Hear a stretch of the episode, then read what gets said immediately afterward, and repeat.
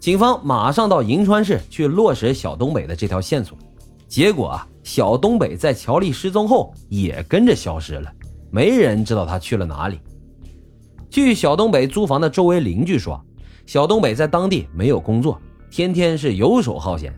听他说话口音呢，像东北的，所以周围的租户也都喊他东北或者是小东北。但是没人知道他的真实姓名，也没人知道他从哪里来。当时啊，对于外来流动人口的管理呢，也不算规范。警方要在茫茫人海中找到一个只知道绰号的人，那无疑相当于大海捞针。应该小东北这条线索啊，到这儿就这么断了。案件调查呢也难以推进，但是警方却始终没有放弃寻找小东北。时间一晃啊，两年的时间就过去了。专案组通过多方打听，终于找到了小东北的前女友。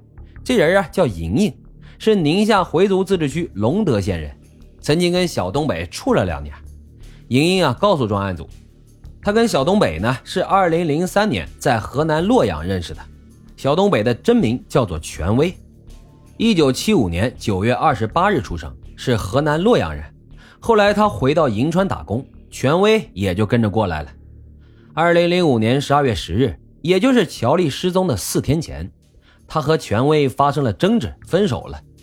十二月十六号，权威突然跑回来要收拾行李，临走的时候还特意叮嘱他。不要告诉任何人他去了哪，也不要跟任何人透露他的情况。最后来了一个深情拥抱，便一走了之。从此之后，这权威就再也没有出现过。如此看来，多半是小东北作案后潜逃了。所以只要找到他，那么这案子应该就能破了。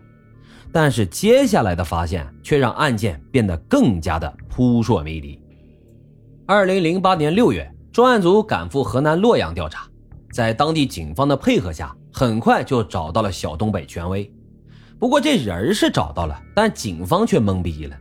根据洛阳市老城区2006年人民法院的刑事判决书显示，权威在2005年8月2日就因涉嫌性侵被河南警方刑事拘留，罪名核实后被判处了有期徒刑八年，目前正在监狱里面服刑呢。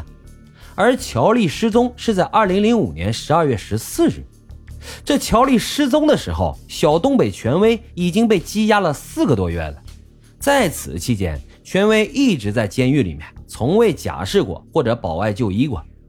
莫非是有人冒充权威在外为非作歹？专案组立即将监狱正在服刑的权威照片发回了陕西，结果莹莹和高红看到照片后，异口同声地说：“他就是小东北。”那么问题就来了，一个在河南监狱服刑的犯人是如何跑到千里之外的地方犯案的呢？为了查明事情的真相，专案组来到了权威户籍上的家庭住址。周围邻居告诉警方，权威的父母曾经是河南洛阳某工厂的职工，老家呢是黑龙江的，说话带有东北口音。但是他们早就不住在这里了，去哪儿了呢？也没人知道。权威啊，还有一个弟弟叫做权超。或许可以找他问问情况。他们兄弟俩人是双胞胎，外人一般都很难分辨。一听到双胞胎，警方已经猜出了个大概。专案组打听到，这全超曾经因为沉迷网络，经常被他父亲严厉的训斥。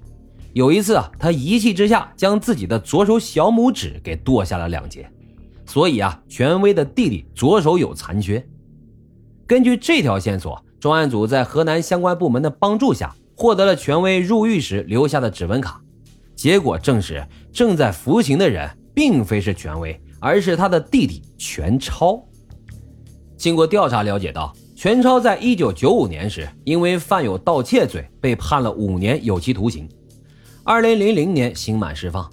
根据我国法律的规定，刑满释放后五年之内，如果再次犯案，那就属于累犯。将会从严惩处，而全超因为性侵被逮捕的时候还没超过五年，所以专案组分析，全超之所以会冒用哥哥的名字，就是怕被加重处罚。那此时真正的权威在哪儿呢？考虑到权威的父母是黑龙江人，专案组又奔赴到东北黑龙江进行调查。黑龙江警方一听说此事，拿出了一份大庆市萨尔图区人民法院的刑事判决书。原来啊，在二零零七年三月二十一日，权威因盗窃罪被捕入狱，判了个十年有期徒刑。但是因为他的名字被弟弟给用了，所以他被捕的时候只能用弟弟权超的名字。至此，专案组苦苦找寻了三年的小东北，终于是找到了。这兄弟俩人互换身份，上演真假权威的阴谋也被戳穿了。不过这人是找到了，但专案组啊并没有直接的证据证明权威和乔丽的失踪有关。当初乔丽失踪后，现场被仔细的清理过，没有找到任何嫌疑人的指纹、毛发、血迹等物证。如今又过去了这么多年，这房子已经被很多人居住过，再找证据那是基本上不可能了。如果没有铁证，是不能轻易将服刑人员押回定边审讯的。就这样，调查陷入了两难的境地。